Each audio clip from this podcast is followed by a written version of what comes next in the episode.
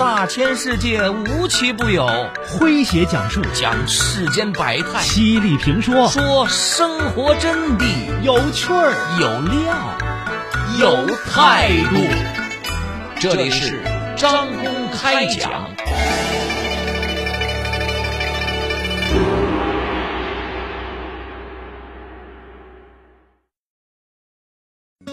近年来，江浙一带悄然兴起了一种新的婚姻形式——两头婚。什么叫两头婚呢？就是既不属于男娶女嫁，也不属于女招男赘。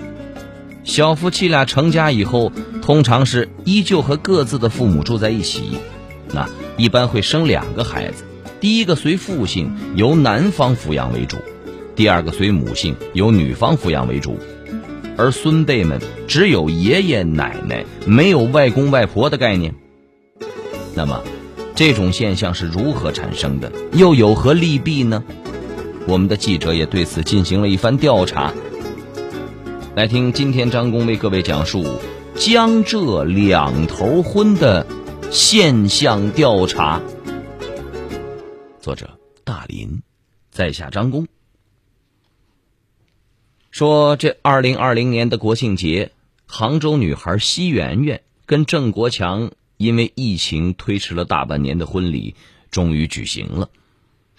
跟一般婚礼不一样的是，这个婚礼没有过礼、出门、入洞房等过程，拜见公婆也改成了拜见父母，一对新人拜见双方四位父母。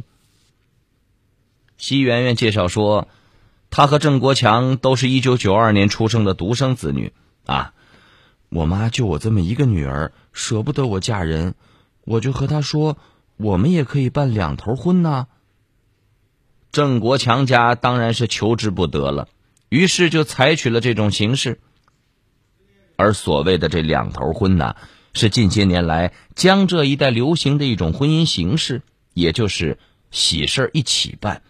我家不是嫁女儿啊，你家也不是娶儿媳，男女双方两头都在办喜事当地人认为，这种婚姻不来不去，不进不出，不娶不嫁，就是两家拼拼过日子。女家不是嫁女儿，男家不是娶媳妇，喜事一起办，双方皆大欢喜。我们说。我国的传统婚姻无非是这嫁娶婚姻、招赘或者入赘婚姻这三种形式，其中大部分属于嫁娶的婚姻。但是，当很多家庭的独生子女走进婚姻的时候，由于孩子太少，特别是女方家庭，女儿出嫁以后就意味着女方家庭成了空巢了，这样喜事办起来免不得是一家欢喜一家愁啊。而与此同时，传统的嫁娶婚姻，男方在迎娶女方时是要付给女方彩礼的；女方在出嫁时，一般也会由自己的父母陪送嫁妆。前些年，一些富裕的家庭在彩礼上相互的攀比，甚至搞形式主义，再加上什么买房买车，搞得很多家境普通的老百姓是不堪重负啊。而招赘入赘婚姻。很多男方入赘女方家庭之后，因为地位尴尬，会觉得没面子，往往对妻子和岳父母不好，不求上进，甚至是自甘堕落。在这样的大前提下，这两头婚这种新的婚姻形式，它便出现了。当然，我们说这两头婚也是要有条件的啊。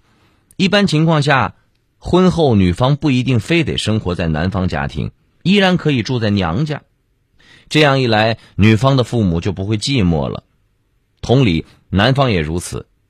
特别是二孩全面放开之后，两个家庭一般都会商量，小夫妻俩共同孕育两个孩子，按照出生的顺序，第一个跟男方姓，第二个跟女方姓。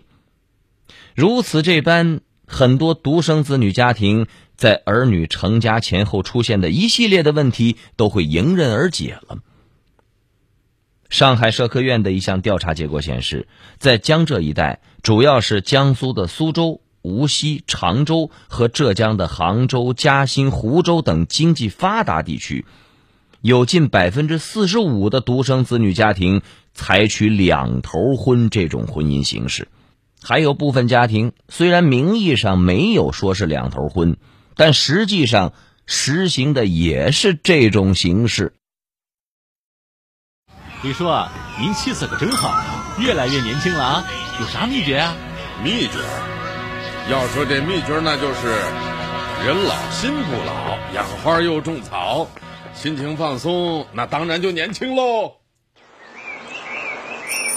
黄阿姨又买新衣服了，今天的发型也很漂亮嘛。您这是去哪儿啊？我呀，约了几个老姐妹去拍照，一会儿啊，我还要发朋友圈呢。在我们身边有这样一群老年人，他们热爱生活，追求美好，把日子过得是有滋有味儿。老朋友们，让我们从今天起改变观念，享受生命，一起健康乐享年轻态。近年来，江浙一带悄然兴起了一种新的婚姻形式——两头婚。什么叫两头婚呢？就是既不属于男娶女嫁，也不属于女招男赘。小夫妻俩成家以后，通常是依旧和各自的父母住在一起，那一般会生两个孩子。第一个随父姓，由男方抚养为主；第二个随母姓，由女方抚养为主。而孙辈们只有爷爷奶奶，没有外公外婆的概念。那么？这种现象是如何产生的？又有何利弊呢？我们的记者也对此进行了一番调查。来听今天张工为各位讲述江浙两头婚的现象调查。在下张工，我们接着往下讲。说呀，这西圆圆说，我们采取两头婚，起因是为了我妈，当然。我们也能接受。在西圆圆很小的时候，妈妈就经常对她说：“妈妈这一辈子就这么一个女儿，不希望圆圆长大后离她太远。”读大学的时候，西圆圆谈了个男朋友，那个男孩各方面条件都很好，就是因为他的家在深圳，离杭州太远了，西妈妈就坚决反对女儿和他交往。后来，西圆圆经妈妈的朋友介绍认识了郑国强。然而，当两个人谈婚论嫁的时候，只要一提到这事儿，西妈妈就会抹眼泪儿。你爸工作那么忙，你再嫁人了，我回了家连个说话的人都没有，这样的日子过着有什么意思呀？后来，西圆圆跟郑国强决定结这个两头婚啊。这样一来，虽然我嫁人了，但是婆家离我娘家开车只要二十分钟就到了。郑国强家有我们的婚房，我娘家也有，我仍然基本上住在家里。郑国强也经常过来住，妈妈不寂寞了，也减轻了郑国强家的负担，感觉挺好的。跟西圆圆、郑国强不一样的是，张成跟许若萱的两头婚。主要是为了避免经济上的矛盾。张成说：“我和若萱都参加过不少朋友的婚礼，看到一些独生子女因为嫁娶、房子、彩礼以及孩子跟谁姓什么的闹得不愉快，我们觉得很无聊，没意思。”张成和许若萱有个家庭优越的女同学，她出嫁的时候，妈妈按照当地的所谓的规矩。要求男方全款买房，女方负责装修。另外，男方要给六十六万元的彩礼。当然，女方会买一辆价值差不多的车作为陪嫁。问题是，男方家境一般，买房已经举债了，还要借那么多钱买一辆豪车，所以新郎跟父亲闹起了不愉快。张成又补充说：“我岳父母的家境远比我们家好。”如果按照一般的形式结婚，他家彩礼要少了会觉得没面子，要多了我们家给不起，无论怎么办都会闹不愉快，还是两头婚好，因为新房对我们来说并不是急需的，我们家连房子都没买，呃，洞房设在五星级酒店。结完婚，我们在双方父母家都有婚房，一点经济压力都没有，我觉得挺好的。马月和王玉结婚五年多了，说起当初他们之所以选择两头婚，王玉说主要是父母思想有点封建。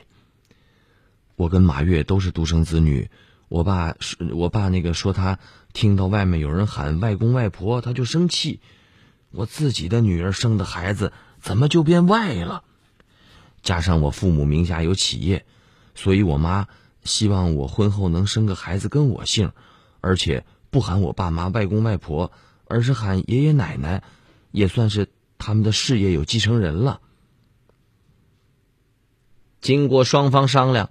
同意了王玉父母的要求，但是前提是王玉生的第一个孩子跟马月的姓，第二个孩子才跟王玉的姓。就这样，两家人一起办了喜事不存在传统意义上的娶和嫁。婚后呢，王玉很快就生了个女儿，一年前又生了个儿子。根据事先达成的共识啊，王玉生第二个孩子的时候是在娘家坐月子的，孩子当然也姓王。连户口都落在了老王家。孩子从学说话开始，就教他喊王玉父母为爷爷奶奶，也一直由王玉父母请保姆在家照看。现在小家伙已经会走路说话了，虎头虎脑的，特别的可爱。我的妈妈像是两个人，一个总喜欢做一大桌菜，全是我爱吃的；另一个呢？就非常节俭，老两口炒一盘菜，吃上两三天。我的爸爸也像是两个人，一个年纪大了，腿脚不太好，上楼梯越来越慢了；另一个呢，每次去车站接我的时候，总是一把抢过我重重的行李，走得比我还快。当我们长大离开家，每个爸妈都变成了双面人。珍惜看到的这一面，更要关爱他们背后的另一面。让爱常回家。近年来，江浙一带悄然兴起了一种新的婚姻形式——两头婚。什么叫两头婚呢？就是既不属于男娶女嫁，也不属于女招男赘。小夫妻俩成家以后，通常是依旧和各自的父母住在一起。那一般会生两个孩子，第一个随父姓，由男方抚养为主；第二个随母姓，由女方抚养为主。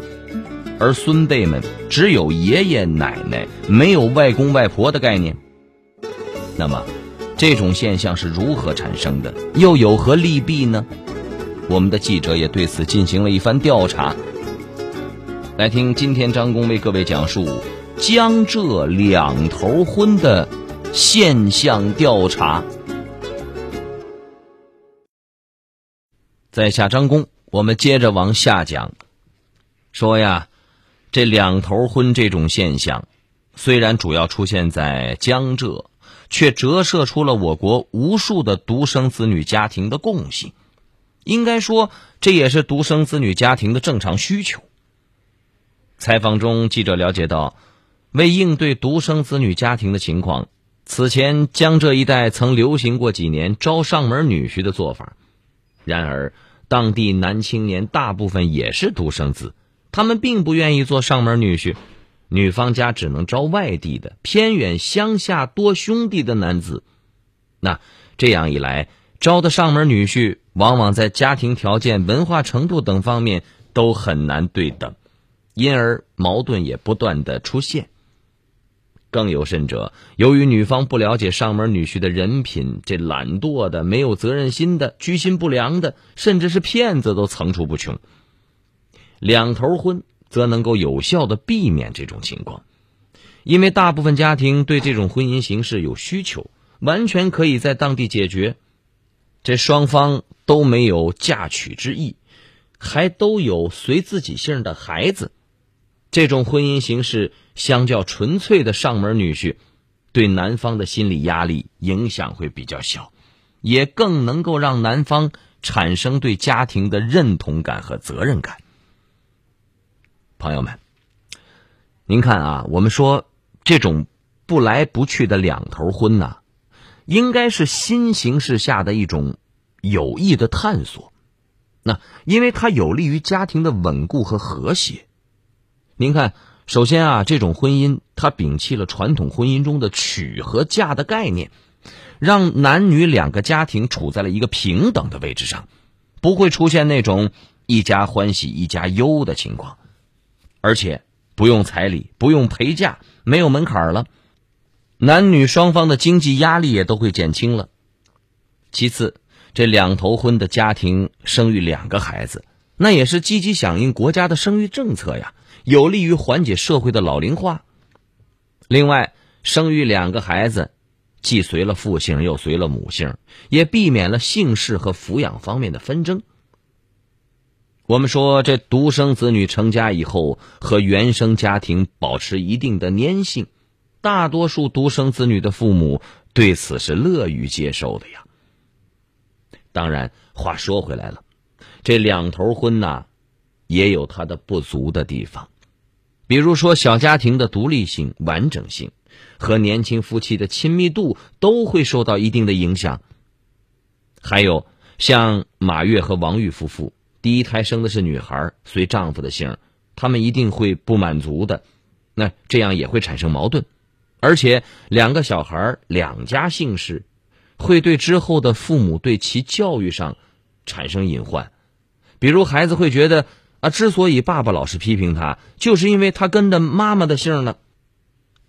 两家长辈也可能啊，会对两个孩子的喜爱程度不同，导致孩子的心里有想法，可能会产生姓谁的孩子谁家老人带，两个孩子从小就分开玩，关系会疏远。父母或者爷爷奶奶会指定。把他们的财产留给随自己姓的那个孩子，导致两个孩子的关系产生不和，等等等等。当然了，这些都是探索中的矛盾，也并非是不可调和的。在我张工看来呀，作为特殊时期和特定的历史条件下的产物，这两头婚这种现象可能会长期存在。它会成为我国传统嫁娶婚姻、招赘、入赘婚姻之外的第四种婚姻形式。特别是在出生率越来越低的当下，我们必须支持和接受这样的探索。那节目的最后，我张工还要说一句啊：这两头婚虽然颇为流行，但它只是一种约定俗成的。民间婚俗并不是法律，那换言之，双方的权利、义务、责任仍然要受到现行法律法规的约束。好朋友们，以上就是今天节目的全部内容，为您讲述的是江浙两头婚现象调查。作者大林，在下张工。感谢各位的锁定和收听，明天同一时间，张工将继续为您讲述。明儿见。记录大千世界，刻画众生百相，演绎世间故事，诠释冷暖人生，品百家情，道天下事儿。这里是张公开讲。咱明儿个接着讲。中国音，中国音，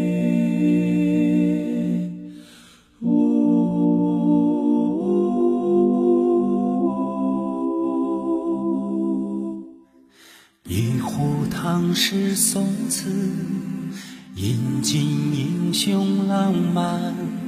谁家玉笛春风，塞北又绿江南。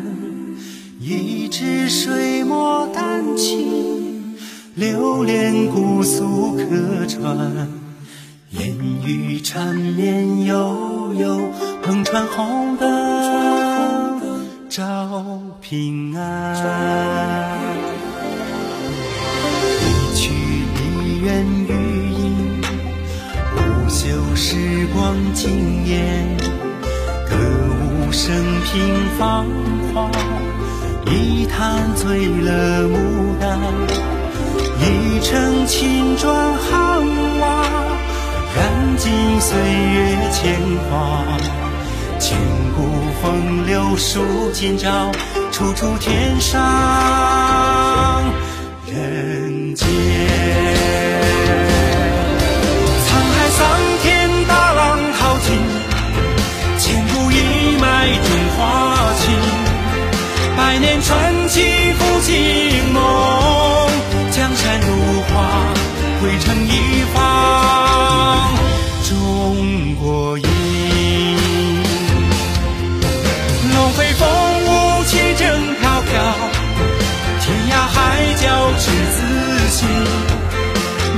朝阳复兴路，江山如画，汇成一方中国印。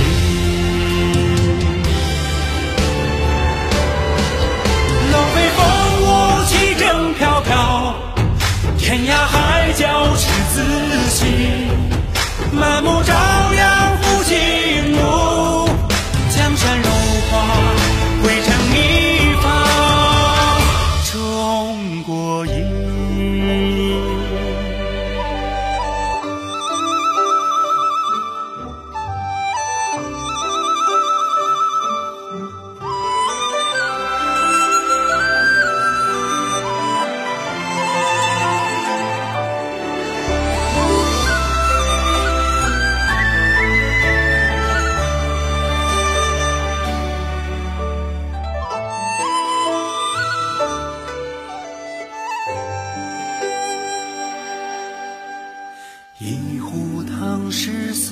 宋词，饮尽英雄浪漫。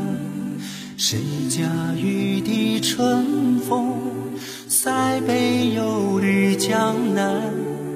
一支水墨丹青，流连姑苏客船。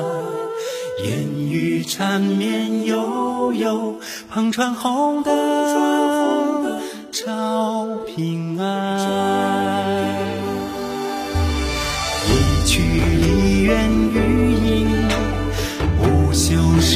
望今夜，歌舞升平芳华，一坛醉了牡丹，一程青砖汉瓦，燃尽岁月铅华，千古风流数今朝，处处天上